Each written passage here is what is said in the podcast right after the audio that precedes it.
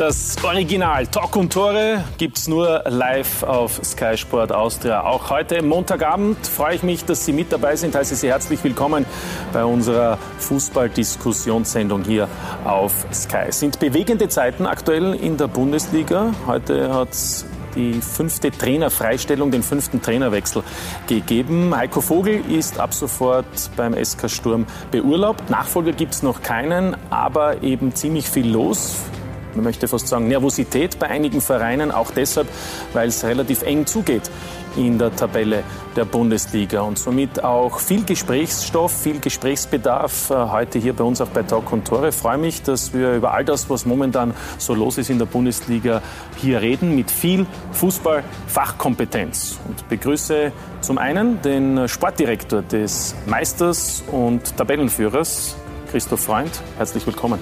Schönen guten Abend. Außerdem bei uns sein Pendant beim SC Rheindorf-Altach, der Geschäftsführer Sport, Georg Zellhofer. Schönen Abend. Schönen Abend. Und der General Manager der Admira ist auch bei uns, erstmals bei Talk und Tore, Amir Chapouzadeh. Schönen Abend, danke fürs Kommen. Schönen guten Abend. Und wie immer Alfred Tata. Also nicht wie immer, aber wie immer unser Sky-Experte. Alfred, schön dass es ausgegangen ist. Ja, guten Abend. Freut mich, dass du da bist und natürlich an Sie wie immer die Einladung, wenn Sie Fragen haben an unsere Gäste oder einfach Ihre Meinung abgeben wollen zu aktuellen Themen, dann einfach her damit. Facebook, Twitter sind die Möglichkeiten. Und wenn es möglich ist, bringen wir das dann auch hier bei uns auf Sendung. Also beim SK Sturm hat es am gestrigen Sonntag stundenlange Beratungen gegeben und dann gegen Mitternacht irgendwann ist die Entscheidung gefallen, nämlich dass man sich von Heiko Vogel trennt. Der fast 43-jährige Deutsche, im Mai noch Pokalsieger und Vizemeister, ist also mit sofortiger Wirkung freigestellt. Äh, Christoph Jochum hat die Fakten. Das war's für Heiko Vogel. Nur ein Sieg aus den vergangenen 14 Spielen, das reicht einfach nicht, um weitermachen zu dürfen. Der Verein hat eine Entscheidung getroffen. Es ist einfach so, dass 14 Spiele mit nur einem Sieg für jeden Verein der Welt nahezu ein großes Problem darstellt und natürlich auch für einen Verein, der Ambitionen hat, der Verantwortung hat, der Tradition hat, der Ziele hat. Unter dem Gesichtspunkt war es eine maximal schwierige Entscheidung. es wäre ein Ansatz gewesen zu sagen, haben wir noch ein wenig Geduld. Wir stehen so knapp davor, dass vielleicht der Durchbruch gelingt. Kann man was abgewinnen, man kann aber auch denen was abgewinnen, die sagen, wie lange will man noch warten. Sechs Punkte wollte Vogel aus den Spielen gegen Wacker und St. Pölten holen. Nach dem Unentschieden vom vergangenen Samstag ist das nicht mehr möglich. Sturm bleibt Krisengebiet. Dass die Spieler dem Trainer bis zuletzt den Rücken stärken. Bedeutungslos. Die Spieler können diese Entscheidung nachvollziehen, aber es vergönnt dem Trainer niemand. Ja? Und äh, es ist einfach die Situation so, wie sie ist. Wir konnten keine Entscheidung treffen, äh, die auf 100% Zustimmung trifft. Genau wie schon im September 2014 wird jetzt Günter Neukirchner interimistisch das Training leiten. Diesmal gemeinsam mit Joachim Standfest. Wir haben uns jetzt kein Zeitfenster gesetzt, aber wir haben ganz klar schon den Zugang, dass wir so schnell wie möglich aufgrund dessen, dass am Samstag ein Spiel bevorsteht, eine Lösung wollen. Ich möchte aber auch sagen, ich habe volles Vertrauen zu Günter Neukirchner und Joachim Standfest, die als Duo jetzt einmal die Mannschaft in diese Trainingswoche führen werden. Es geht Schlag auf Schlag. Der nächste Trainerwechsel in der Bundesliga ist fix. Heiko Vogel muss gehen. Also nur zehn Monate hat das Gastspiel von Heiko Vogel beim SK Sturm Graz gedauert. Alfred, überrascht dich jetzt der Zeitpunkt nach einem letztlich guten Spiel, aber eben nur einem Punkt gegen Innsbruck?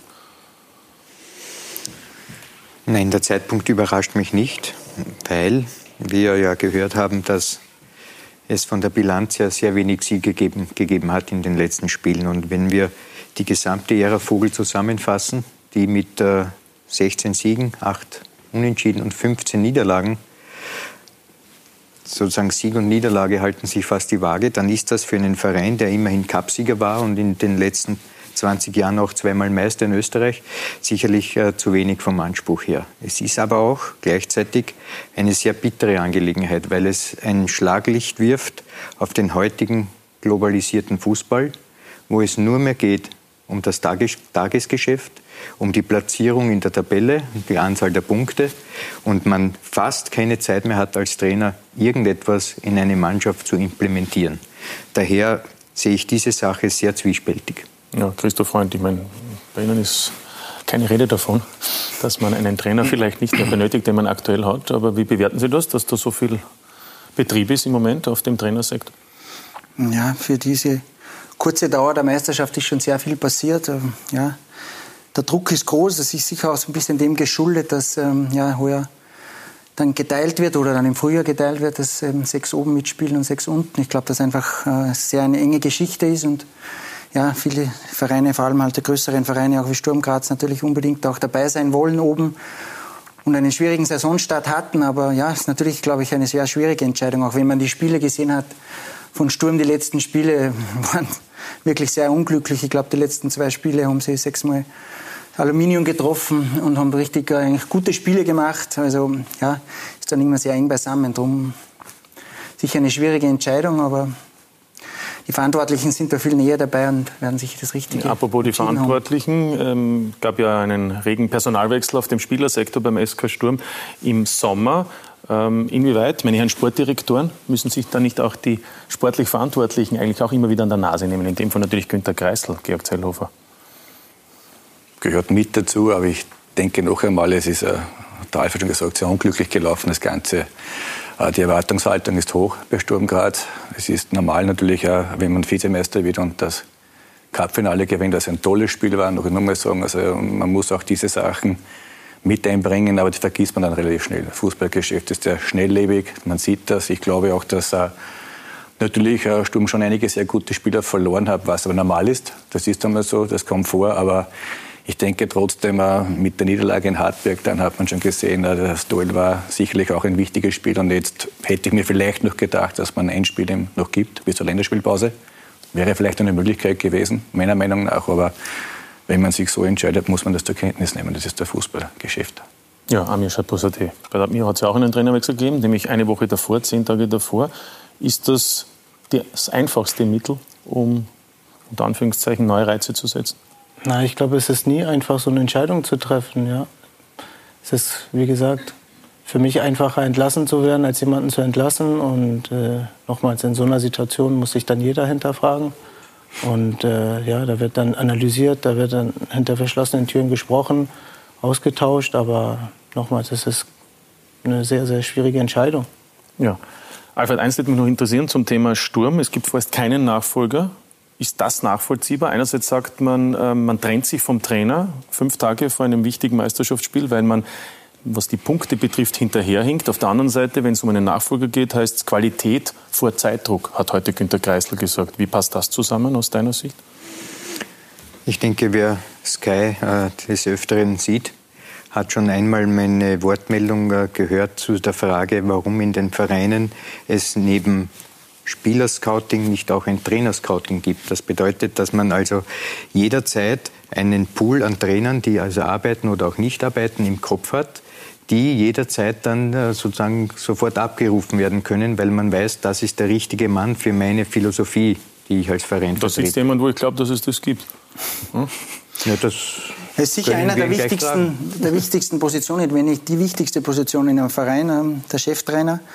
Auch äh, Trainer im, im, Nachwuchsbereich sind sehr, sehr wichtig. Also es ist sicher ein ganz, ganz wichtiger Aspekt, dass man ähm, auch Trainer scoutet und äh, immer wieder Trainer am Schirm hat, weil es gibt immer wieder Veränderungen.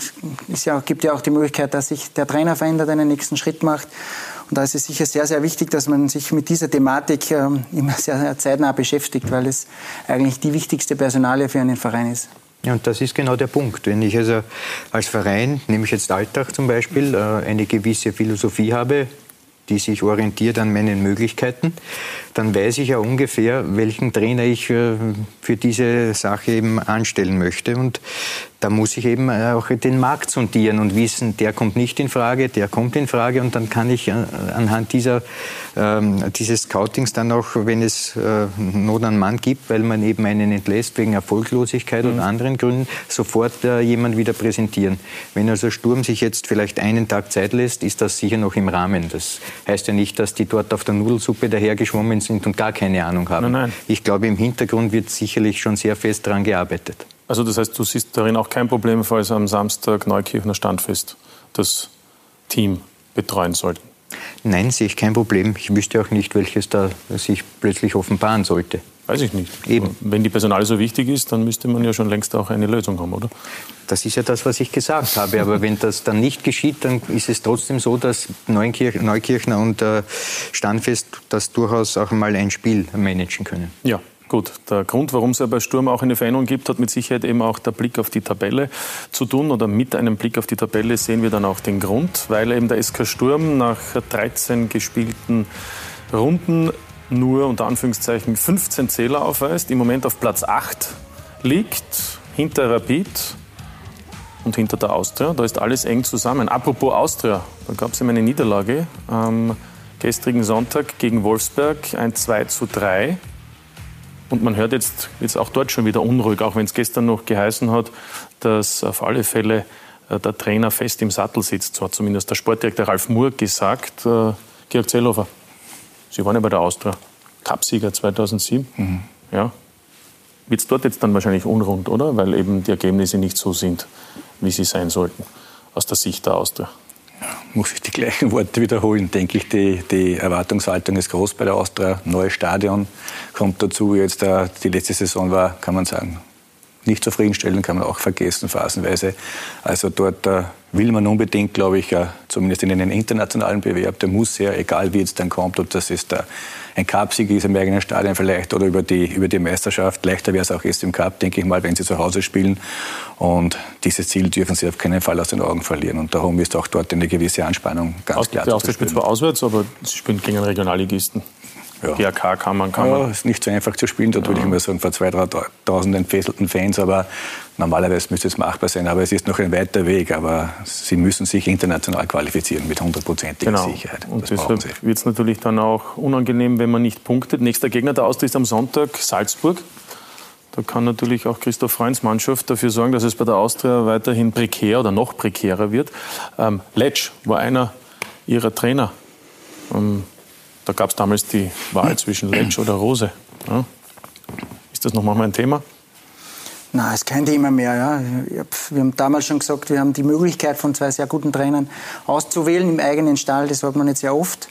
Wir haben uns damals für Marc Rose entschieden. Ja, war im Nachhinein eine sehr gute Entscheidung. Das weiß man vorher auch nie genau, aber wir waren uns da, ja, wir haben uns so entschieden und äh, der Thomas äh, ist einen anderen Weg gegangen.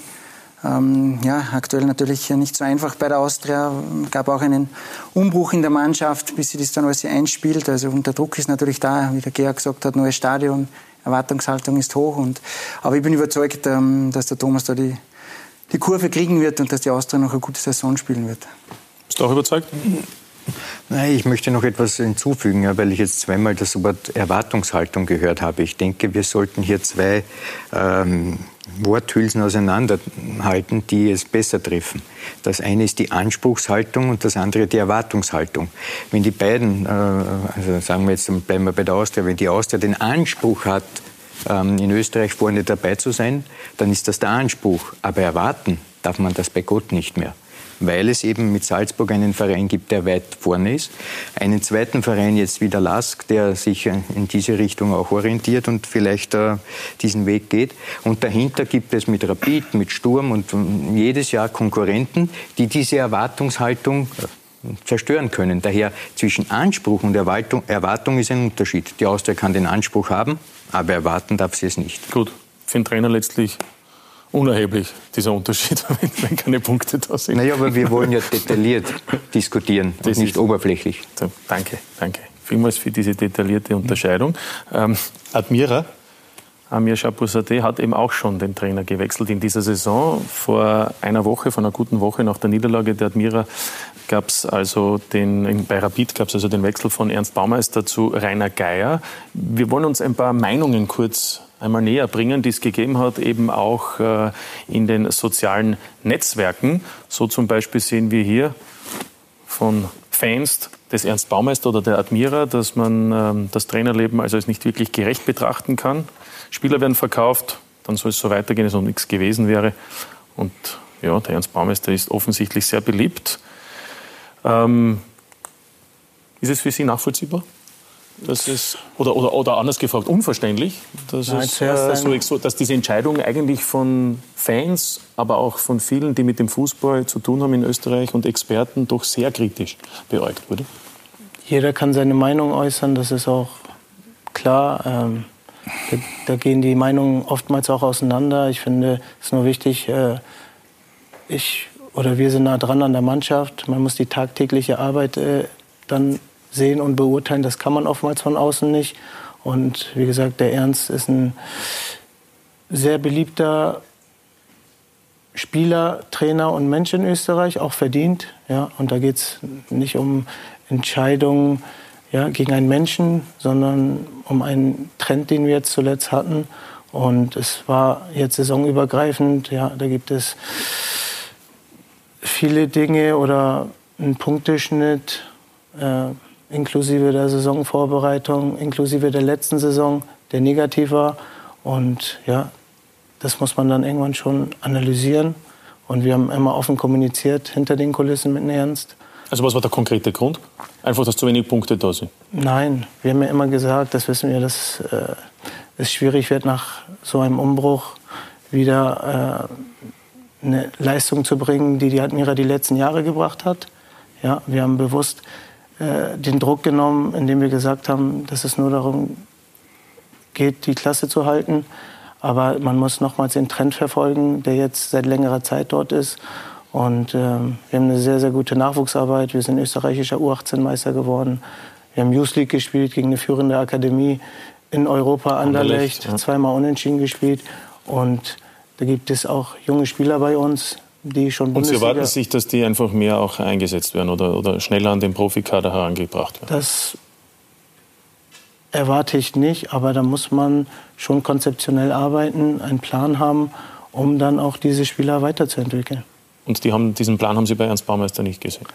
Es war, wie gesagt, seit längerem ein Negativtrend. Da kann man auch die letzte Saison am Ende der Saison noch verfolgen.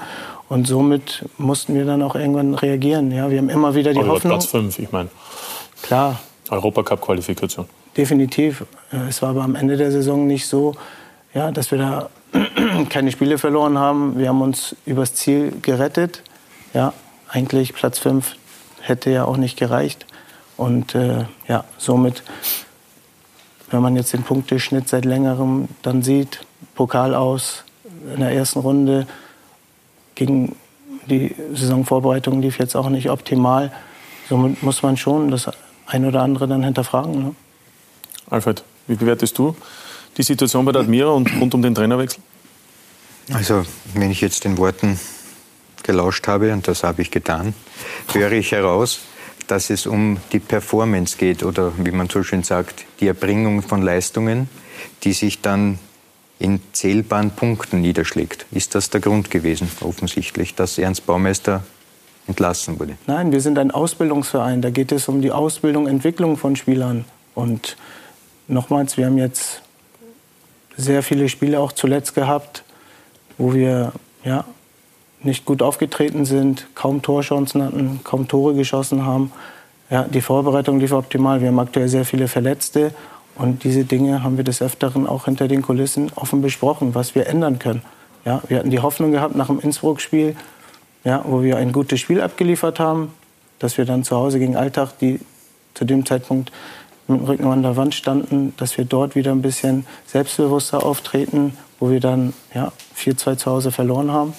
Und somit äh, war das ein, nicht eine Entscheidung jetzt, weil wir das Rapid-Spiel verloren haben, sondern haben die Situation hinter den Kulissen offen mit Ernst Baumeister analysiert und besprochen. Aber, aber ich verstehe das jetzt nicht.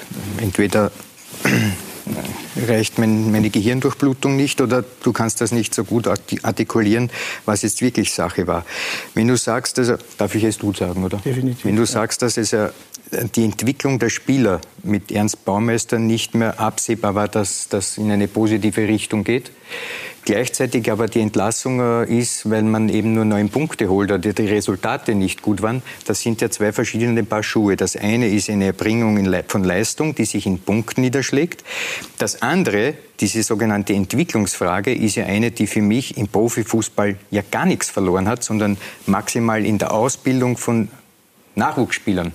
Wenn wir in einem Profifußball sind, und das tun wir hier mit zwölf Vereinen in der Tipico Bundesliga, dann geht es Woche für Woche an dem Spieltag, wo angepfiffen wird, nur darum zu gewinnen. Natürlich haben andere noch den Anspruch, schön zu spielen oder attraktiv zu spielen, das gibt es auch. Ja. Aber prinzipiell ist es so, es geht um Punkte. Das heißt also um Performance, nicht so sehr um Entwicklung. Entwicklung ist in diesem Zusammenhang für mich immer wieder etwas, das aus dem Hut gezogen wird, um bei Erfolgslosigkeit ähm, zu sagen, ja, das ist jetzt, es wird nicht so richtig. Nein, Nein das, das, ist, der falsche einfach, Ansatz. Das ist mir auch zu einfach. Ich höre ja auch oft, ja, man kann sich auch einfach machen, immer von einer Qualität zu sprechen. Ja. Vor der Saison ja, hat man erzählt, dass Hardware keine Qualität hat, dass sie schwieriger haben werden. Wir haben das letztes Jahr gehört, ja, durch den Abgang von Christoph Mondschein, dass wir nicht reagiert haben. Am Ende nochmals haben wir Platz 5 erreicht. Und da kann man sich die Dinge oftmals im Fußball legen, wie man sie haben möchte. Aber nochmals, aktuell war es so, dass wir Tabellenplatz zwölf äh, äh, in der Tabelle einnehmen, mhm. ja, neun Tore geschossen haben, die wenigsten mit die meisten Tore kassiert haben und es einfach seit längerem ein Negativtrend geht. Und dann muss man halt auch die Dinge dann besprechen und analysieren. Und wir hatten jetzt nicht das Gefühl gehabt, dass wir ja, den Turnaround schaffen. Turnaround schaffen ja. Aber eben, es gibt eine Vorgeschichte. Es gab äh, nicht nur Verletzungen, es gab einen großen Kaderumbruch. Und, und, und Ernst Baumeister, haben Sie selbst einmal in einem Interview gesagt, ist ein hervorragender Trainer. Ist er das dann jetzt nicht mehr? Es gibt viele Trainer. Es kommt dann oftmals auch auf die Situation drauf an. Ja, was hat man für eine Ausgangssituation? Und nochmals, wir haben eine junge Mannschaft. Da geht es halt auch darum, junge Spieler, junge Talente zu entwickeln. Und das war dann nicht Aber muss man dann nicht auch in Kauf nehmen, dass man unter Umständen eine schlechte Saison spielt, die dann möglicherweise auch am Ende mm, ganz knapp vielleicht auch den Abstieg bedeutet? Das muss man oftmals bei der Admira, wenn man schwierige Voraussetzungen hat. Ja, das haben wir auch offen immer kommuniziert. Die letzten Jahre waren erfolgreich, aber ich habe immer davor gewarnt, dass es auch mal eine schwierigere Zeit gibt. Gerade nach dem großen Umbruch, wo man ja, Spieler hatte, die über zehn, über zwölf Jahre zusammengespielt haben. Ja. Und somit äh, habe ich immer gesagt, äh, da geht es ja, nicht darum, dass es ein Muss ist, um in die ersten sechs zu kommen. Es geht darum, dass wir die Klasse halten und nochmals, wir hatten nicht das Gefühl gehabt. Ja. ja Entschuldigung, ich muss jetzt nachhaken. Ja. Also das ist für mich ein wichtiges Thema. Ähm, jetzt sprichst du von Entwicklung. Ich, mich würde interessieren, welche Kriterien oder woran machst du fest, dass sich ein Spieler oder das Team entwickelt? Wir haben aktuell keinen Spieler gehabt in der Situation, der überperformt hat. Wir haben Spieler gehabt, junge Spieler, die letztes Jahr Bundesligaspiele hatten, Bundesligatore hatten, Tore vorbereitet haben, die aktuell in der zweiten Mannschaft nicht mal spielen äh, oder am Anfang nicht gespielt hatten.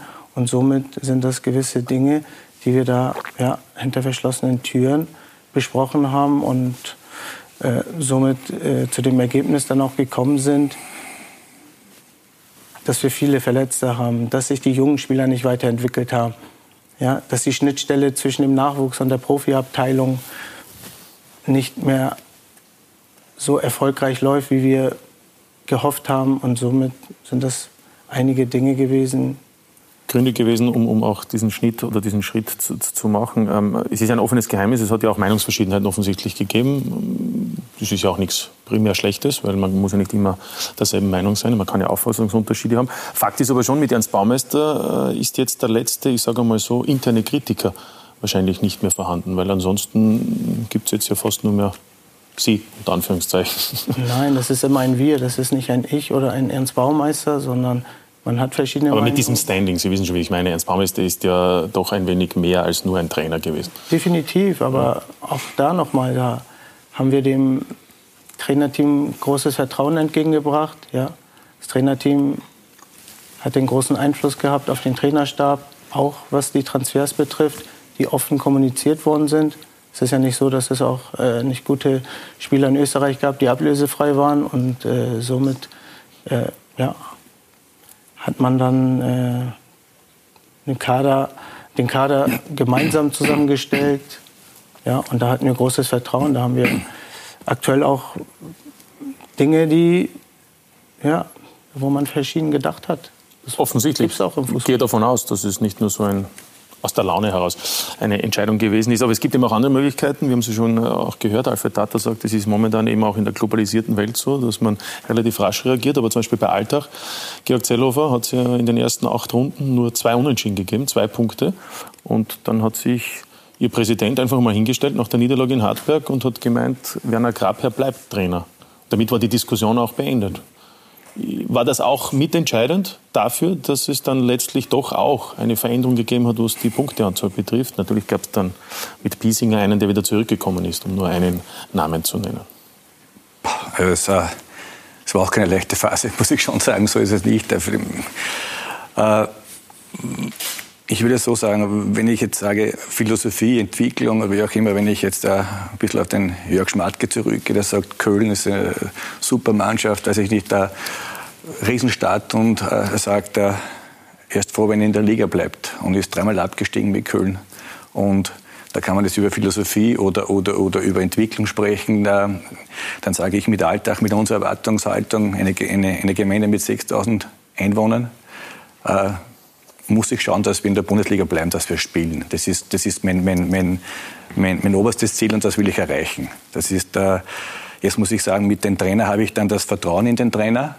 Sehe ich seine Arbeit, sehe ich die Art und Weise, wie er mit der Mannschaft umgeht, wie, wie das Training ist, wie er die, die Mannschaft führt, habe ich das Gefühl beim Spiel, wie er reagiert, das ist eine, eine, eine, wichtige Situation für mich. Es war beim Werner so, wie wir vorne dabei waren, vor zwei Jahren, wo er ein Interimstrainer geworden ist, im Kanada-Abgang, haben wir eine Mannschaft gehabt, die hat wirklich toll funktioniert, war mir noch vor Red Bull, glaube ich, sogar intakt. Und äh, hat man gemerkt, dass das, äh, wie die Mannschaft übernommen hat, natürlich eine andere Situation war. Ist klar. So, ich habe ihm auch gesagt, dass er äh, er ein junger Trainer ist, das ist die erste Station für ihn und äh, dass das äh, mit dieser Situation nicht mehr vergleichbar ist, dass da sicher andere Situationen kommen. Wir haben noch ein Jahr gehabt zum Aufarbeiten mit ein halbes Jahr oder Jahr mit sehr vielen Verletzungen und ich will das wieder nicht da hier einwerfen, aber Biesinger mit einem Kreuzbandriss war weg, Dobas mit einer Achillessehnenriss war weg, Luxe mit einer Schulteroperation war weg, Zwischenbrucker war weg mit einer äh, äh, Operation in der Schulter, äh, Meilinger, Mahobas war weg. Es waren extrem schwere Verletzungen und das haben wir auch gewusst, dass das dieses Jahr noch mit hineinspielt. Also Biesinger ist zurückgekommen nach jetzt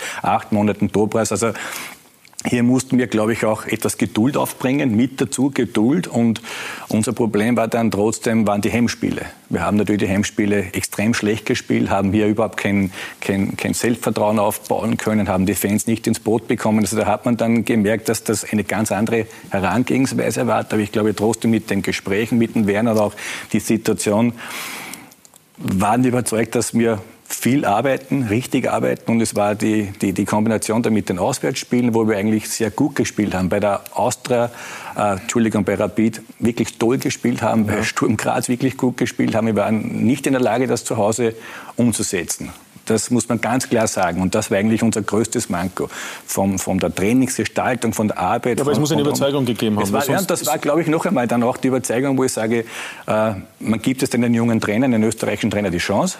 Da muss man auch durch dieses Tal durchgehen, ist meine Meinung jetzt. Da muss man da wirklich, da, da muss man dazu stehen, auch wenn es nicht leicht ist und auch im Alltag war es nicht einfach. Da kommen Stimmen auf, es ist natürlich eine gewisse Unruhe da, verstehe ich, von, von, von den Fans und von den Zuschauern und ich glaube, dass wir uns da gut verhalten haben. Der Präsident hat ein klares Wort gesprochen. Wir haben versucht, hier ruhig zu bleiben.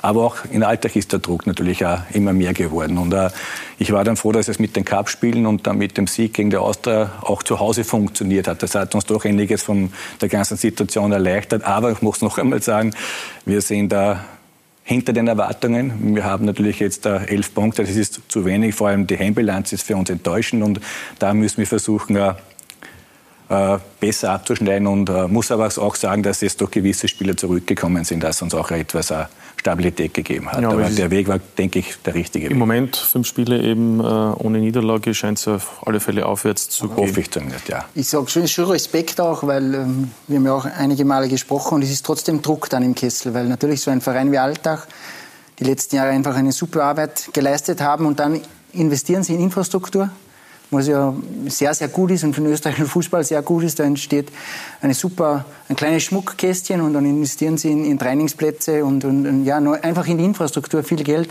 Und die Basis dafür ist natürlich, dass man in der Liga bleiben muss, weil sonst hat man große Probleme und dann setzt man auf einen jungen Trainer, kommt eine schwierige Phase und äh, ja, man handelt trotzdem nicht eine Kurzschlussreaktion, sondern vertraut ihm. Ich finde, dieser ja, richtig gut. Im Nachhinein ist es dann vielleicht immer leicht, wenn es dann wieder läuft. Aber in diesen Situationen muss man es erst machen. Und auch bei der Admira, ja, finde ich, der Jans Baumeister, ich glaube, ähm, ist sehr, sehr lange im Geschäft. Er wird sehr geschätzt. Ähm, ja, ist einfach noch ein anderer Trainer auch ein bisschen gewesen, ein guter Typ. Äh, aber der Admira hat in den letzten Jahren bewiesen, ich glaube, im Nachwuchs richtig gute Arbeit geleistet, äh, immer wieder Jungs rausgebracht. Darum sind auch jetzt wieder viele Spieler weggegangen, weil einfach gut gearbeitet wurde. Und darum war es im Sommer jetzt auch schwierig, glaube ich, wieder richtig schnell eine neue Mannschaft zu formieren, die richtig konkurrenzfähig ist. Aber man darf nicht vergessen, die letzten Jahre, da sind richtig viele Spieler rausgekommen, die jetzt in ganz Österreich ja, bei verschiedenen Vereinen spielen. Und äh, ja, so Situationen äh, sind dann oft nicht einfach. Und man darf nicht nur die letzten drei Monate sehen, sondern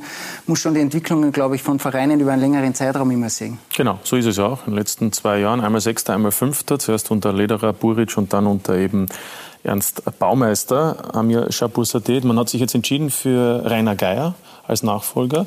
Ähm, jetzt könnte man sagen, die Liga kann er nicht so gut kennen, weil er logischerweise einen Job in Nürnberg gehabt hat zuletzt. Äh, waren Sie sich dessen auch bewusst oder sind Sie sich bewusst oder ist das für Sie jetzt nicht unbedingt ein Problem?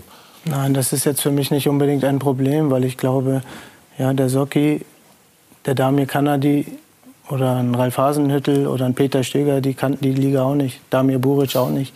Ja? Und äh, somit ist das jetzt für mich kein Kriterium zu sagen, nur weil jemand da die Liga nicht kennt, äh, dass da keine gute Arbeit geleistet werden kann. Äh, ja, der Peter Stöger, der Ralf Hasenhüttel, ja, war eine Bereicherung oder sind eine Bereicherung für den deutschen Fußball.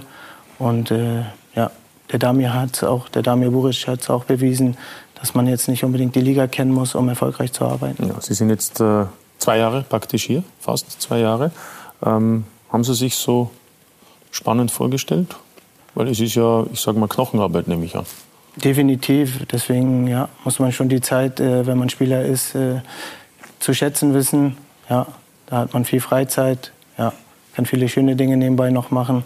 Ja, und aktuell ja, wird der Bauch größer, die Haare werden weißer und Somit ist das schon das, wo ich sage, dass man das als Spieler mal zu schätzen wissen sollte. Ja, gut, dass Sie das sagen. Aber jedenfalls jetzt sind Sie knapp zwei Jahre hier in Wien, federführend bei der Admira tätig, Amur, Amir Shapursade, äh, mit Hauptsponsor Flyalarm. Im Rücken soll also die Admira auf und abseits des Spielfeldes für die Zukunft fit machen. Christoph Jochum mit einer Bilanz. Amir Shapuzadeh blickt hinaus auf die Südstadt. Es ist ihm ein vertrauter Anblick geworden in den vergangenen knapp zwei Jahren. Er hat sich eingelebt, er hat aufgeräumt. Ich habe in meinem Büro angefangen, da lagen teilweise Ordner auf dem Boden, einige Verträge waren nicht da. Ähm, es war, wie gesagt, viel, was wir da hinter den Kulissen zu bewältigen hatten. Damals im Winter 2017. Baumeister und Chapuzadeh der junge deutsche Iraner gerade ganz frisch vom Sponsor Flyer Alarm installiert. Es wird gescherzt, aber die Rolle von Chapuzadeh ist von Anfang an klar. Es wird ein bisschen mehr sagen wir, gründlicher gearbeitet, intensiver gearbeitet, was auch sicher kein Nachteil ist. Und ein bisschen, vielleicht ein bisschen durch, durch, durch einen Armin ein bisschen eine deutsche Gründlichkeit mehr reingekommen ist, was aber im Verein nicht geschaut hat oder bis nicht schaden wird. Mit deutscher Gründlichkeit und Wiener Schmäh verlaufen die ersten Wochen unter Buric, Chapeausadeh und Baumeister. Euphorisch. Die ersten acht Pflichtspiele werden nicht verloren. Die Admira spielt eine tolle Saison, landet auf Platz 6. Im September 2017 dann der überraschende Abgang von Damir Buric nach Fürth. Baumeister muss den Trainerjob übernehmen. Wollen, wollen, wollte von Haus aus nicht wirklich. Tun, so wie wir es jetzt besprochen haben, ins halbwegs normale Rennen, einmal bis im Winter. Es rennt besser als normal. Die Admira unter Baumeister lange Zeit eine Erfolgsgeschichte. Immer wieder gelingt es, Abgänge zu kompensieren. Die Südstädter beenden die vergangene Saison sensationell auf Platz 5. Auch Chapeau-Sadeh ist begeistert. Für mich ist er nicht nur ein hervorragender Trainer, sondern auch ein hervorragender Mensch außerhalb des Platzes. Er ist geradeaus, er ist ehrlich. Und ich glaube, die Arbeit jetzt auf dem Platz bringt ihm natürlich auch, glaube ich, mehr Spaß als neben dem Platz. Das Bild, das der Manager von seinem Trainer hat, verändert sich allerdings im Lauf der aktuellen Saison. Da muss man an den Verein denken, an das große Ganze denken. Und wenn man dann das Gefühl hat, dass man so aktuell, wie es läuft, nicht den Turnaround kriegt, dann muss man schweren Herzens auch handeln. Die Freistellung von Ernst Baumeister keine besonders populäre Entscheidung. Aber das darf niemals ein Faktor sein, mein Chapeau Sadeh. Es geht im Fußball nicht darum, um Sympathiepunkte zu sammeln oder ja, Leuten ja, bei Facebook, bei Instagram oder in, in den Medien äh, nach dem Mund zu sprechen, dass man beliebt ist. Es geht um den Verein, es geht um die Arbeit, eine saubere, transparente Arbeit, die wir hier seit zwei Jahren machen und um nichts anderes. Seit knapp zwei Jahren trifft Amir Chabouzadeh hier in der Südstadt die Entscheidungen. Lange Zeit läuft alles sehr gut, fast wie von selbst. Doch momentan hat er seine erste wirklich schwierige Phase zu meistern. Platz 12 drückt auf die Lebensqualität. Ja, haben Sie schon gesagt, Lebensqualität leidet ein wenig. Was ist das Ziel? Nicht abzusteigen ist klar, aber für Sie persönlich, was wollen Sie mit Admira noch erreichen? Ja, wir wollen weiterhin ja, gesund wirtschaften. Das war ja vor zwei Jahren ein Extremfall. Ja. Der Verein war kurz vor der Insolvenz. Ja, und da muss man Schritt für Schritt versuchen, den Verein in die richtige Richtung zu lenken. Da sind einen manchmal auch, ja, wie jetzt im Sommer, die Hände gebunden, dass man Jungs natürlich nicht überzeugen kann, finanziell, dass sie weiterhin bei der Admira spielen. Aber wir wollen gute Spieler weiterhin ausbilden, wollen die Ausbildung, die sehr gut bei der Admira ist, vielleicht noch mal optimieren und versuchen natürlich diese Saison ja, die Klasse zu halten. Das ist mir klar. Kann man es auch noch irgendwie attraktiver machen? Denn so richtig sexy ist die Admira nicht. Ja, würde ich jetzt nicht sagen, weil nochmals, wenn ich jetzt die Jahrestabelle 2017 sehe, da waren wir hinter Red Bull und Sturm Graz die drittbeste Mannschaft. Es war jetzt nicht eine Momentaufnahme, sondern das ganze Jahr. Auf dem Feld, sondern das ja, ich glaube, wir haben eine sehr gute Infrastruktur. Wir können jungen Spielern vieles bieten und das drumherum, da muss man Stein für Stein wieder aufbauen, um da den Verein wieder attraktiver zu machen. Es ist ja, man kennt die Admira aus der Vergangenheit. Es war immer sehr turbulent, teilweise viel Chaos und da will man wieder versuchen, einen professionellen Verein zu führen. Ja, macht man. Professionell geht es zu in Salzburg, Christoph Freund. Gratulation, Mannschaft des Jahres, gewählt von den Sportjournalisten. Dankeschön. Auch eine schöne Auszeichnung, nehme ich mal an. Ja, absolut. Ich glaube, ähm, Vereinsmannschaft hat so einen Titel Noch schon lange nicht mehr erringen können. Ich glaube, Sturm Graz letzte Mal. Also sehr, sehr schöne Bestätigung äh, für den ganzen Verein, für eine super Saison und auch einfach für die Arbeit der letzten Jahre. Also ja. hat uns sehr gefreut. Genau, war ja vor allem für die Europa League-Saison natürlich Halbfinale. Und auch diese Saison lässt sich ja gut an mit dem gestrigen Sieg. 23 Pflichtspiele in dieser Saison, keine Niederlage, 19 Siege, 4 Unentschieden. Gestern hätte es fast ein Unentschieden gegeben.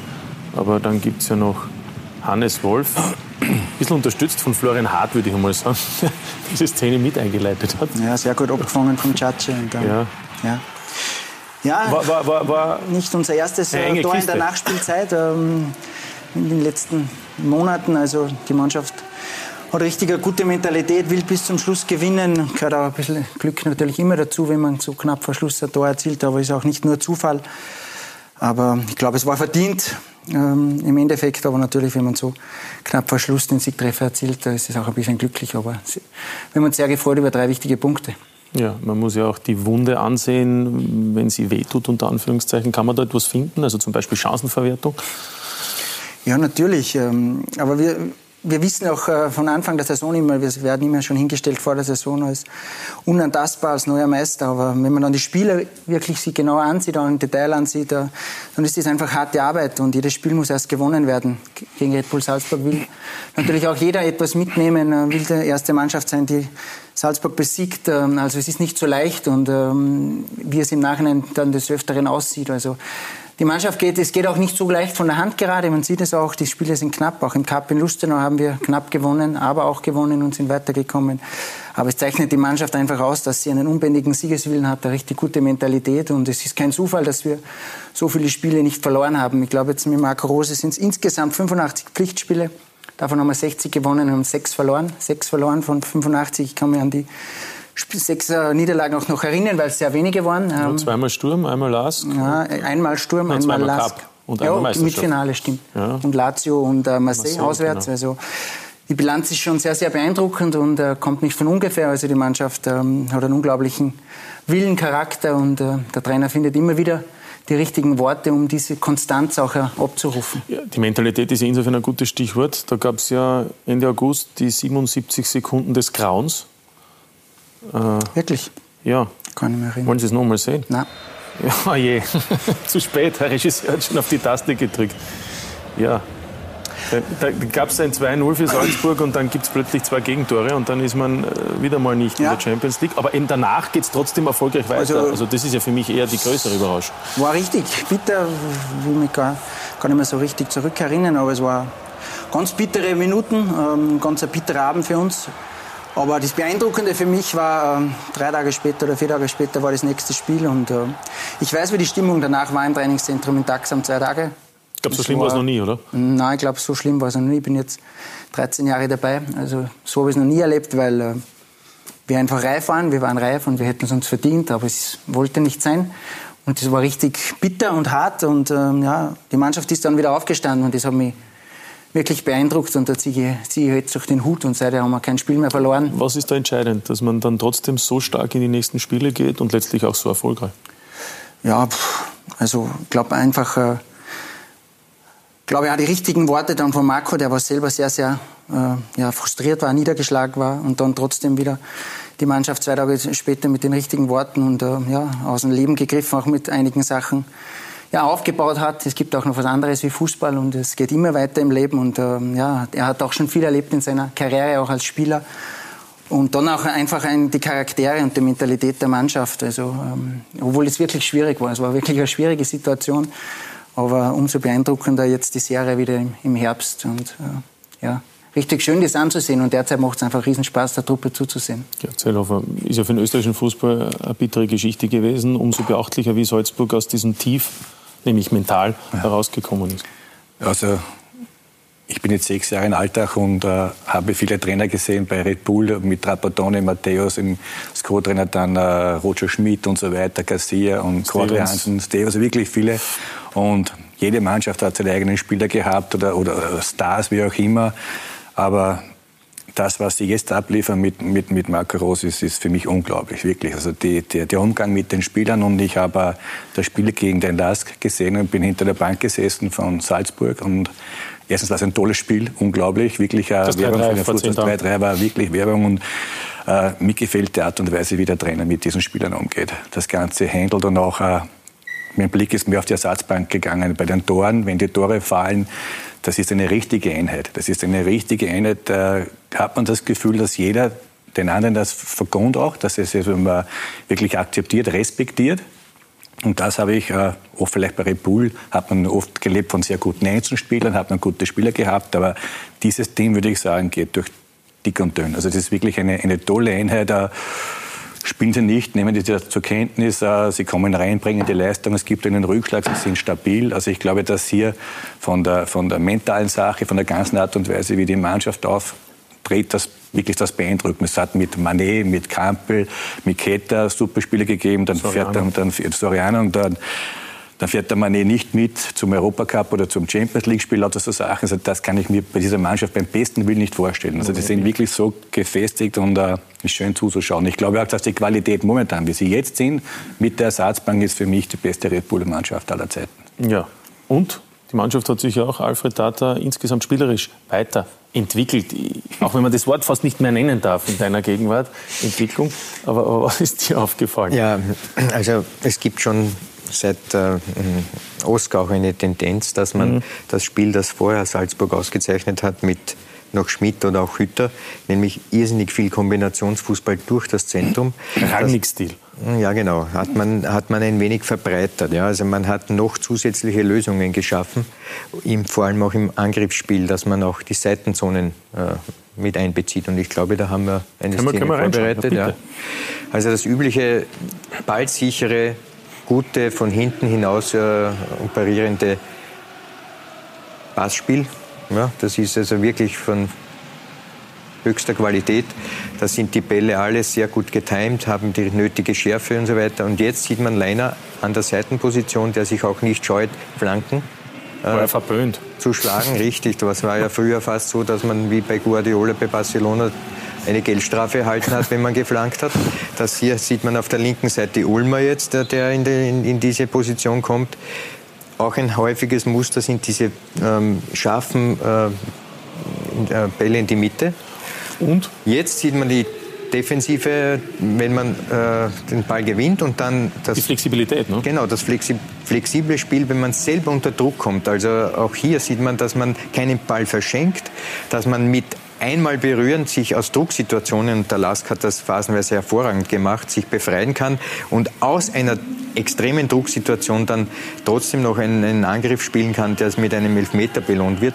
Also da sieht man schon, da sind Strukturen drinnen, die so gefestigt sind bei Salzburg und da gebe ich dem Georg tausendprozentig recht, das ist die beste Red Bull-Mannschaft aller Zeiten. Ja, weil es Georg Zellhoff auch angesprochen hat. Vielleicht eines noch dazu möchte ich sagen, äh, für mich ist da Trotzdem ist es interessant, dass sich ja viele Mannschaften auch auf Red Bull eingestellt haben, spielen mit Fünferkette, 5 für 1 und, und machen die Räume dichter und sie haben eine Antwort drauf. Sie haben ein klares Konzept, es gibt zwei, drei Konzepte, dass sie spielen, sie stellen im Spiel um.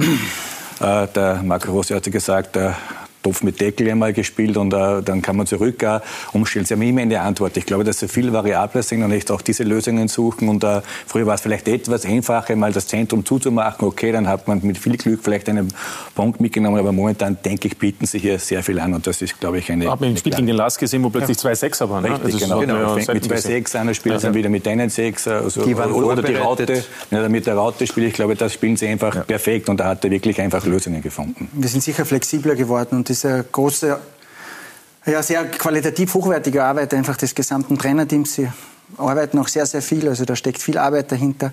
Und natürlich genießen wir das gerade, also wir haben uns das ähm, erarbeitet, es kommt nicht von ungefähr, dass wir uns auch so stabil präsentieren, also es steckt viel Arbeit dahinter. Und wir wissen auch, dass ähm, Fußball Tagesgeschäft ist, also es ist eine super Phase, wir genießen das sehr, aber wir müssen schon demütig bleiben, also es werden auch wieder andere Zeiten kommen. Und ähm, es ist einfach sehr schön, wenn man sieht, wenn man bei uns dann ins Training kommt, welche Qualität da ist, welche Freude und welche Intensität auch im Training ist. Ich glaube, das ist auch ganz, ganz wichtig, dass dieser Level dann hochgehalten wird, weil einfach eine unglaubliche Intensität und uh, natürlich auch ein Konkurrenzkampf und trotzdem große Freude im Training ist. Und uh, die Qualität der Mannschaft in der Breite uh, bin ich auch sicher, dass wir die noch nicht so gehabt haben bei uns in Salzburg und die Stimmung ist trotzdem richtig gut, obwohl es äh, nicht immer einfach ist, auch für den Trainer, äh, Jungs äh, auf die Bank zu setzen oder dann auch mal auf die Tribüne, mhm. weil es sich eigentlich fast alle verdient hätten, noch mehr zu spielen. Und ja, das ist sicher eine besondere Qualität von Marco, dass er da einen richtig guten Zugang zu den Jungs hat und aber es, aber es entstehen natürlich Begehrlichkeiten. Wir haben gerade gehört, bei der Admira gibt es natürlich dann Interesse an Spielern, die sozusagen ähm, dann auch äh, von anderen Clubs verpflichtet werden. Auf einem anderen Niveau ist es dann eben bei Salzburg. Dazu gibt es auch eine Frage an Sportdirektor Christoph Freund. Ähm, kommt im Winter der große Kader-Ausverkauf? Im Sommer hat es ihn ja nicht gegeben. Sieht man einmal von Cialetta und Berisha ab.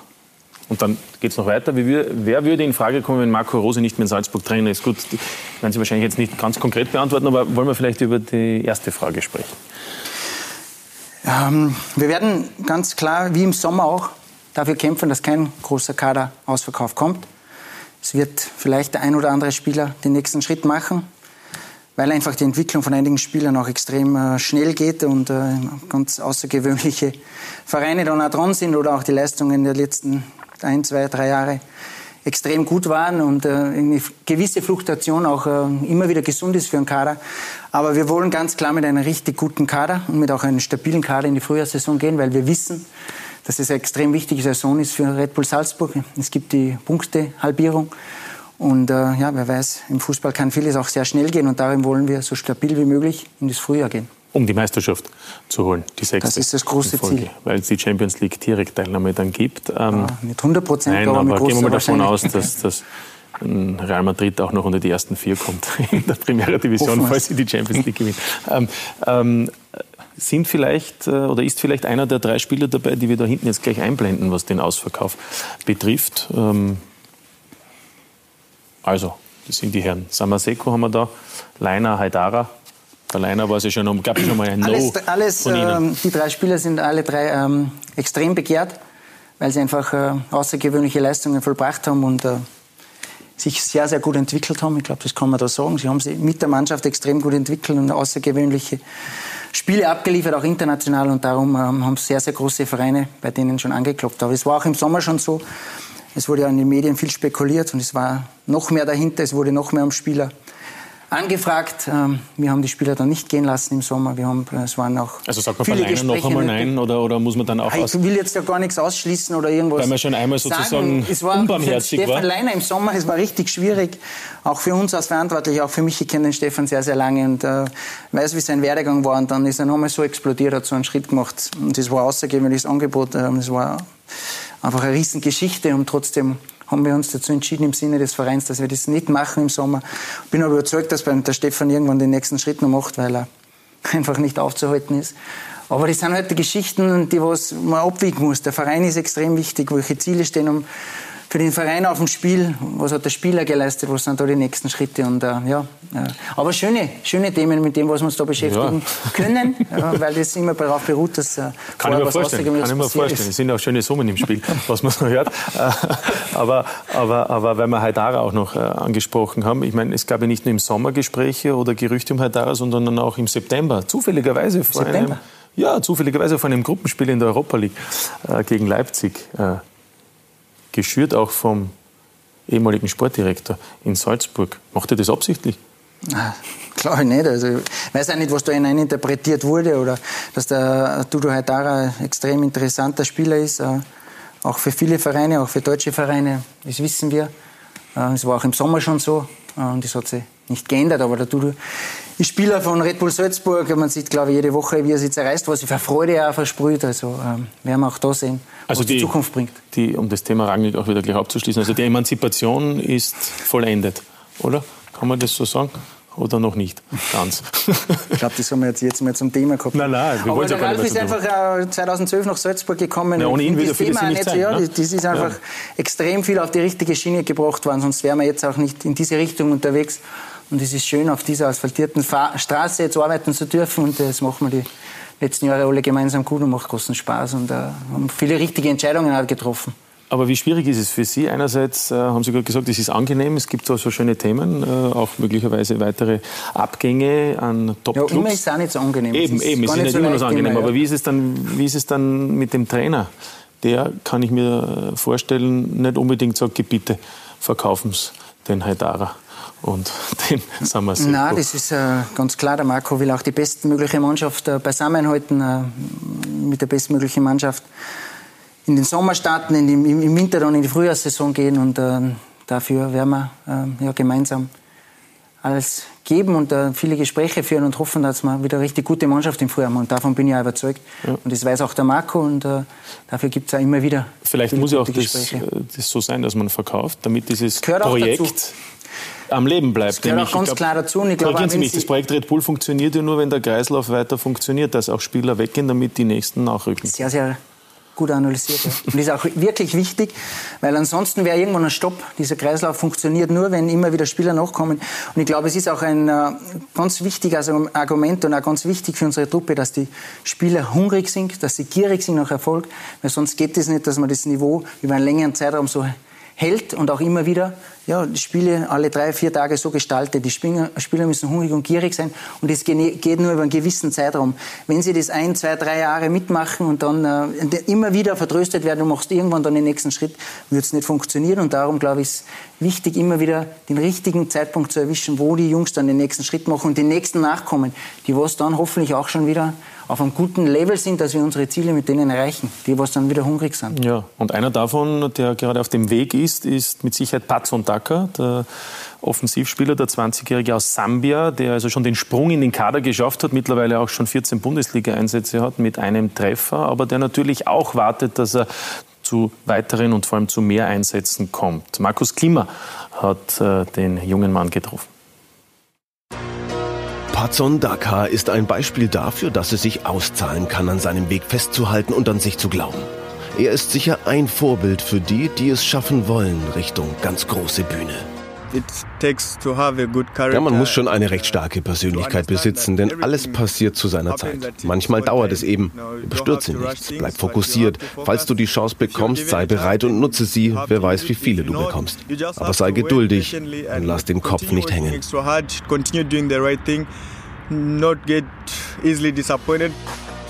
Dabur Gulbransen und all die anderen Platzhirsche. Denen gilt es nachzueifern, aber vielleicht gilt es auch ein wenig darauf zu hoffen, dass alles in Bewegung bleibt und sich durch eventuelle Wechsel neue Chancen ergeben. Uh, uh, ja klar, warten da vielleicht auch einige darauf.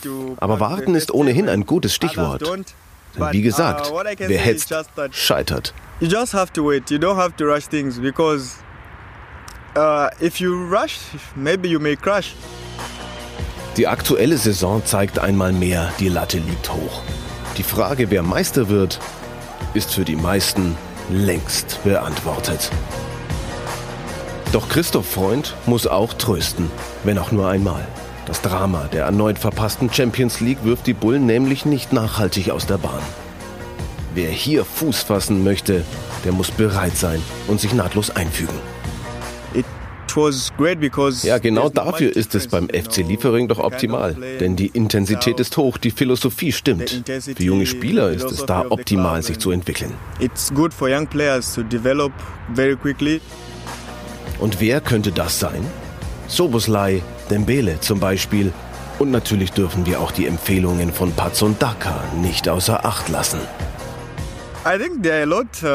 Ah, da gibt es schon einige. Seku Koita, Mohamed Kamara, auch Philipp Sturm. Eigentlich, aber ohnehin fast jeder. Denn wenn sie nicht gut wären, wären sie ja nicht hier. Patson Daka weiß, wovon er spricht. Einer der ganz großen Hoffnungen für Salzburgs Zukunft.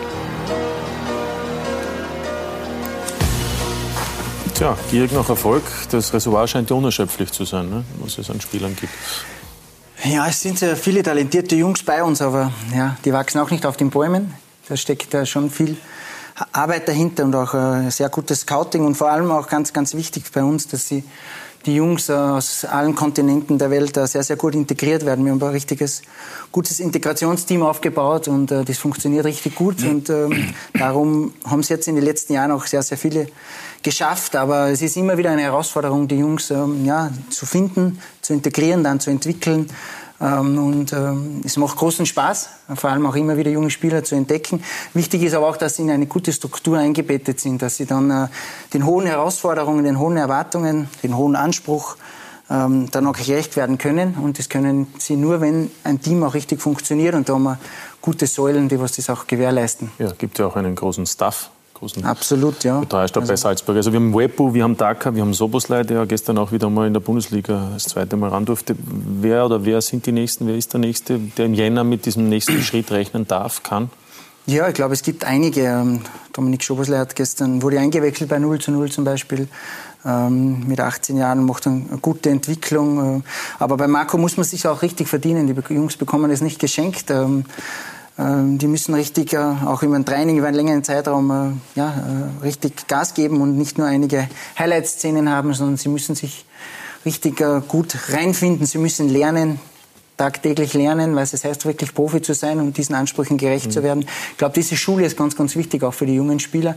Und wenn sie es dann schaffen und wenn sie da durchgehen, dann sind sie auch meistens sehr, sehr bereit ist, über einen längeren Zeitraum kontinuierlich abzurufen. Und für Großes. Ich meine, was jetzt kommt, Sie kennen es, Christoph Freund, aber vielleicht sollen die beiden Sportdirektoren Kirk Zelloff und Amir Chapusade zusehen. Das sind jene Spieler, wir haben nur eine kleine Auswahl getroffen, die Salzburg gehören, die entweder verliehen sind oder unter Anführungszeichen auch bei Liefering spielen. Also wir sehen hier eine, eine Mannschaft, da fehlen aber noch Schmidt, da fehlt äh, zum Beispiel äh, Sturm, Ajimeru, Kamara, Koita und trotzdem haben wir noch immer eine Mannschaft, Zelova, Amir Shabusade, die wahrscheinlich in der Liga naja, nicht gegen den Abstieg spielen würde. Das denke ich auch. Also, ich denke, wie gesagt, das muss man auch neidlos anerkennen. Da wird hervorragend und sehr professionell gearbeitet, ja, in jedem Bereich. Und äh, das kommt nicht von ungefähr, dass man da jedes Jahr fast, da denkt man, ja, jetzt hat man wieder Rekorde geschafft. Das, wie soll man das noch toppen? Und das schafft Red Bull jedes Jahr. Ja. Aber auf ich hinaus ist es nicht, nicht, nicht sinnvoll, dass man vielleicht einmal anfragt? Man darf ja auch, wenn es eine neue Leihspielerregelung ab der nächsten Saison gibt, man darf nur mehr zwei von einem Club ausleihen, aber da wäre noch was Platz bei der Admira und auch bei Altach. Ja, das gibt schon. Also ab dieser Saison, Entschuldigung. Ja. Ja, ich, wie gesagt, die Telefonnummer von Christoph habe ich. Das okay. ein oder andere Mal haben wir auch schon mal telefoniert. Und, ja. gab ja, und, und bei Altach gab es ja schon mit Oberlin Honsack. und auch mit Honsack, mit Honsack, Honsack einen, einen, einen, einen starken Spieler. Also ich kenne kenn alle Spieler drauf. Ja, alle einer dabei? Ja, genug Spieler. Nur man muss auch sagen, es ist egal, ob man einen Tiran sieht, das bei Hartberg spielt, das ist ein Topspieler. Noch einmal, der geht so wie eine Neustadt, bringt dort seine Leistungen, äh, geht es weiter zu Hartberg, also der ist nicht aufzuhalten. Dann gibt es noch Diakite, Dembele, Kamera. Den Dakar wollten Sie ja haben, oder? Bats und Dakar war ich lange, lange, lange dahinter. Was war da? Lange, war dann auch, glaube ich, die Situation, dass er einfach auch vom, vom Leistungspotenzial ein Spieler war, mit dem Red Bull einfach geplant hat. Man hat gesehen, dass, glaube ich, Wang wurde dann abgegeben. Und Freddy war verletzt auch. Und war dann äh, so, verletzt und er war länger. Eigentlich, glaube ich, wäre dann schon, der war schon früher dabei gewesen, ein halbes Jahr. Und äh, das war die einzige Chance, die ich hatte. Und äh, ja, habe ich lange probiert und wirklich viele Telefonate mit Christoph. Aber muss man akzeptieren, noch einmal. Äh, wir waren schon froh mit, mit Oberlin, was eine, eine tolle Situation hat man, glaube ich, auch. Waren Sie vor uns dann gefährlich? Ja, so, so. Also, der wurde dann zurückgeholt. Ja, genau. Naja, es ist dann zu vieles gut. Ah, ja, hat zu gut funktioniert und uh, auch ein, noch einmal ein, ein, ein Honsack, Matthias Honsack, ein Topspieler noch einmal. Der spielt jetzt in der zweiten deutschen Bundesliga, sind Spieler, Atanga und und und, die helfen jeder Mannschaft. Das ist mit Sicherheit so. Und trotzdem ist dann interessant, äh, Alfred Tat und ich haben ja vor der Sendung auch uns kurz unterhalten, dass dann der FC Liefering zuletzt fünfmal am Stück verloren hat. Äh, Christoph Freund, wie ist das möglich? Ja, Nur zehnter Platz? Man sieht, ähm, das ist natürlich, wie ich vorher gesagt habe, es schmunzeln viele, wenn wir richtig guten Lauf immer wieder darüber, aber Fußball ist Tagesgeschäft, man muss die Leistung dann am Punkt bringen und wenn es dann mal in die andere Richtung geht, dann ist es auch immer nicht so leicht, wieder den Hebel umzuschalten. Und natürlich, wir haben jetzt die jüngste Lieferingmannschaft, die wir je gehabt haben. Situation in der Mannschaft ist nicht ganz so einfach. Ähm, wir haben der Trainer viele... erzählt, weil wir halt über Trainer gesprochen haben. Nein, ich glaube, das geht auch da in, in, dieser, in dieser Konstellation. Liefering ist einfach eine ganz wichtige Mannschaft, ein wichtiger Kooperationspartner für uns, wo sich die Jungs äh, ja, weiterentwickeln, wo sie viel lernen können jetzt eine ganz wichtige Lernphase, weil es eine andere Situation mhm. ist. Unser Ziel war, vorne mitzuspielen, auch ganz klar. Und ist auch unser Anspruch mit dieser Mannschaft. Wir haben sehr, sehr viele junge, talentierte Spieler, eine hochtalentierte Mannschaft. Aber sie bringen es derzeit nicht zu einem Platz und auch die Spiele sind nicht so gut. Ich habe jetzt alle die letzten Spiele auch gesehen. Ich war auch in Wattens, haben wir das angesehen und äh, können da mit äh, Rückschlägen auch nicht so gut umgehen. Mhm. Und ist ein richtig, äh, wichtiger Lernprozess. Aber wir wollen auch da jetzt wieder den Turnaround schaffen und äh, bin überzeugt, dass die Mannschaft auch wieder richtige, gute Spiele abliefern wird. Aber es ist eben kein Selbstläufer und äh, das kann passieren im Fußball. Genau. Die Entscheidung bei Liefering, die fällt ja nicht in Salzburg. Das war nicht ganz ernst gemeint, oder? Liefering. Genau, die muss ja in Liefering fallen und nicht in Walsitzenheim. Alfred, mhm. Alltag. Haben die den Turnaround geschafft? Naja, Alltag ist äh, für mich insofern ein äußerst interessanter Club, weil man dort, wenn wir jetzt das schon ein paar Mal heute gehört haben, diese Entwicklungs, äh, diese, ja, Sache mit der Entwicklung, lassen wir es trotzdem so stehen. Ähm, bei diesem Verein geht es ja auch darum, den Verein zu entwickeln. Wir haben jetzt ganze Zeit gesprochen für die Entwicklung von Spielern oder von der Mannschaft, aber es gibt natürlich eine Ebene drüber, das nennt sich Vereinsebene. Und die Vereinsebene, die bei Alltag jetzt gerade im Begriff ist, zu wachsen, Neues zu schaffen, das ist für mich der bessere Ausdruck, also etwas in die Welt zu setzen, das vorher noch nicht da war. Das ist Entwicklung. Das geschieht gerade bei Alltag, nämlich da wird enorm viel Geld in die Hand genommen für die Verbesserung der Infrastruktur. betrifft Trainingsanlagen und natürlich auch das Stadion. Und nur auf Basis dieser Dinge, die da hier eben geschaffen werden und ähm, nachhaltig geschaffen werden, das muss man ja sagen, das sind ja äh, Investitionen, die in die Länge sich ziehen, also die auf Jahre hinaus dann festgelegt sind und damit auch wirklich ein Kapital ähm, für den Verein ist. Das ist die Voraussetzung, dass dieser Verein Alltag sich in der österreichischen Bundesliga etablieren kann. Es geht nur über diesen Weg, dass natürlich das vorhandene Geld nicht mehr wird, sondern eben in diese Schiene läuft und auf der anderen Seite für den Motor des Vereins, sprich für die Spieler, äh, fehlt, ist auch klar. Daher sollte man sich nicht schämen zu sagen, aus alltacher Sicht, es gibt einmal eine Phase von vielleicht ein, zwei Saisonen, wo wir eben nur Achter werden oder Siebter und nicht um das obere Playoff mitspielen. Und das ist auch gut so. Oder Elfter, wie im Moment. Könnte dann auch reichen am Ende des Tages. Ja, aber die werden garantiert nicht Elfter am Ende. Gut, wenn du das sagst, weiß ich nicht, ob das ein gutes Omen ist, weil meistens mit den Tipps, Alfred, bist du nicht so. Aber das Stichwort Infrastruktur war insofern ein gutes, weil wir darüber auch mit dem Geschäftsführer der Altacher in den wirtschaftlichen Fragen mit Christoph Lengle gesprochen haben. Wir mussten in die Infrastruktur äh, investieren. Äh, für manche heißt es jetzt, wir investieren zu viel in die Steine äh, und zu wenig in die Beine, aber dem kann ich nichts abgewinnen. Wir wollen den SC Alltag langfristig nachhaltig in der Bundesliga etablieren und das ist einfach wichtig, die Infrastruktur jetzt auf ein Niveau zu bringen, äh, dass es Profisport äh, gerecht wird und, und dann kann man auch wieder die sportlichen Ziele hinaufschrauben und in dieser Zwischenzeit muss uns einfach das Spagat gelingen, äh, auf beiden, auf beiden Ebenen äh, erfolgreich zu sein und uns zu etablieren. Na, Na. da zerreißt den Georg fast, oder? Das war ein Auftrag, oder? Erfolgreich sein und bauen eine Infrastruktur, eine neue. Das gehört, das? Ja, das gehört dazu. Noch einmal, da brauchen wir nicht diskutieren drüber. Ich bin 2013 zu Alter gekommen und äh, war damals in der zweiten Liga, war mir 14 Punkte hinter Lustenau am vierten Platz und hatten eine, eine Haupttribüne, eine Dreivierteltribüne stehen. So, das war es okay. Dann sind wir Vizemeister geworden, sind Meister geworden, waren zweimal in Europacup und zweimal Achter. Wobei ich sage, Achter für Alltag ist eine Top-Platzierung, bleibe ich dabei. Und haben daneben noch äh, versucht, auch äh, Strukturen zu verbessern in der Mannschaft, im Betreuerteam. Und da kann man jetzt lachen über die Situation. Man sagt, einen zweiten Masseur zu bekommen, einen Physio dazu zu bekommen. Das sind kleine Schritte für uns, kleine Schritte. Wenn ich sehe, man sage in der Bundesliga einen zweiten Masseur, werden viele vielleicht schmunzeln, aber das waren keine Selbstläufer. Da haben wir wirklich mhm. versucht, hier das Betreuerteam zu verbessern, das Umfeld, die gute Zusammenarbeit mit dem Olympiazentrum, einem Physio, einem Konditionstrainer, alles das mit hineinzubringen. Wir haben dann die Tribüne ist jetzt fertig gebaut. Es gibt jetzt eine schöne Vorarlberger Tribüne, eine wirklich eine Top-Tribüne dazu für die Fans. Wir haben jetzt da begonnen, das Trainingszentrum zu bauen für die Profis, für die Amateure. Wirklich ein tolles Zentrum, einen richtigen Campus mit Besprechungsräume, Massage, äh, Aufenthaltsräume. Trainerbüros, das eigentlich normal sein sollte, das dazukommt. Der Platz wurde vergrößert. Wir haben einen, eine Rasenheizung eingegeben. Das Flutlicht ist auf höchstem Niveau gewesen und der Rasen ist top. Also wir haben wirklich viel, viel, viel investiert und wir sind eine Gemeinde mit 6000 Einwohnern und ich sage nur, in Vorarlberg ist es nicht so. Zehn Kilometer entfernt ist Lustenau, die haben 20.000 Einwohner, dann ist Dornbirn daneben, die spielen in der Regionalliga, die haben 44.000 ja, Die wollen sogar aufsteigen, das stimmt. Ähm, ja, also es ist nicht so einfach. Und sagen aber einmal, wir haben, muss ja. man natürlich die Klasse halten. Das ist, das ist entscheidend. Das ist die, das ist, das ist, das ist die schönste Infrastruktur nicht. Ja, es ist korrekt. Aber noch einmal, wenn ich heute einen Spieler holen möchte, um zu zeigen, unsere Möglichkeiten, ist nicht einfach, diesen Spieler zu überreden, mhm. dass er in, in, Alltag bleibt. Das ist kein Problem, wir können damit gut umgehen, aber wenn man vorne dabei sein will oder sich weiterentwickeln will und einen Spieler verpflichten will, einen jungen Spieler eine Perspektive gibt, dann muss ich ihm das einfach glaube, bieten. Das gehört dazu. Der einzig richtige Weg. Und ja. ich finde den Weg mutig und äh, der österreichische Fußball soll grundsätzlich mutig sein. Wollen mutig spielen und mutige Entscheidungen treffen und das ist nachhaltig.